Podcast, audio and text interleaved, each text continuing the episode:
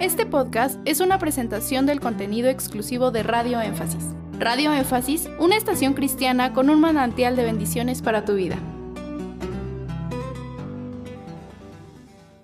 Cuando Elías fue llevado al cielo, ¿cómo pudo ver las almas si son invisibles? La palabra alma en diferentes versículos se usa para referirse a los cuerpos glorificados. Cuando hace un momento hablábamos del quinto sello, cuando se, se menciona las almas bajo el altar, no se está refiriendo a la palabra alma como lo que nosotros estudiamos en las tres partes del ser humano, cuerpo, espíritu y alma.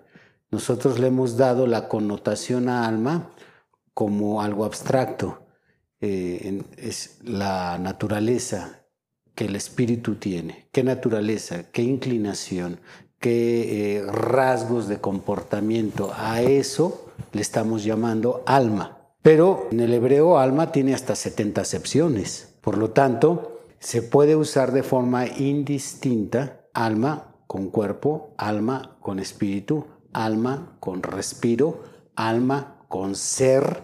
O sea, de forma indistinta, porque todo depende en qué época se escribió el libro, todo depende de si el libro se escribió en hebreo, se escribió en arameo, se escribió en griego. Por lo tanto, no debemos enclaustrar solamente el significado de alma como la naturaleza del espíritu.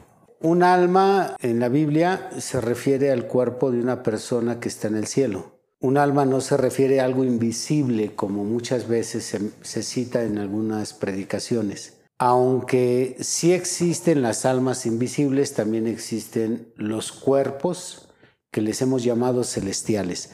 Entonces, cuando un pasaje de la Biblia menciona que se vieron las almas o que las almas estaban juntas, se refiere a, cuerpos y no tanto a la parte invisible del cuerpo humano. Gracias por escuchar este podcast. Te invitamos a que visites nuestro canal de YouTube. Nos encuentras como Radio Énfasis.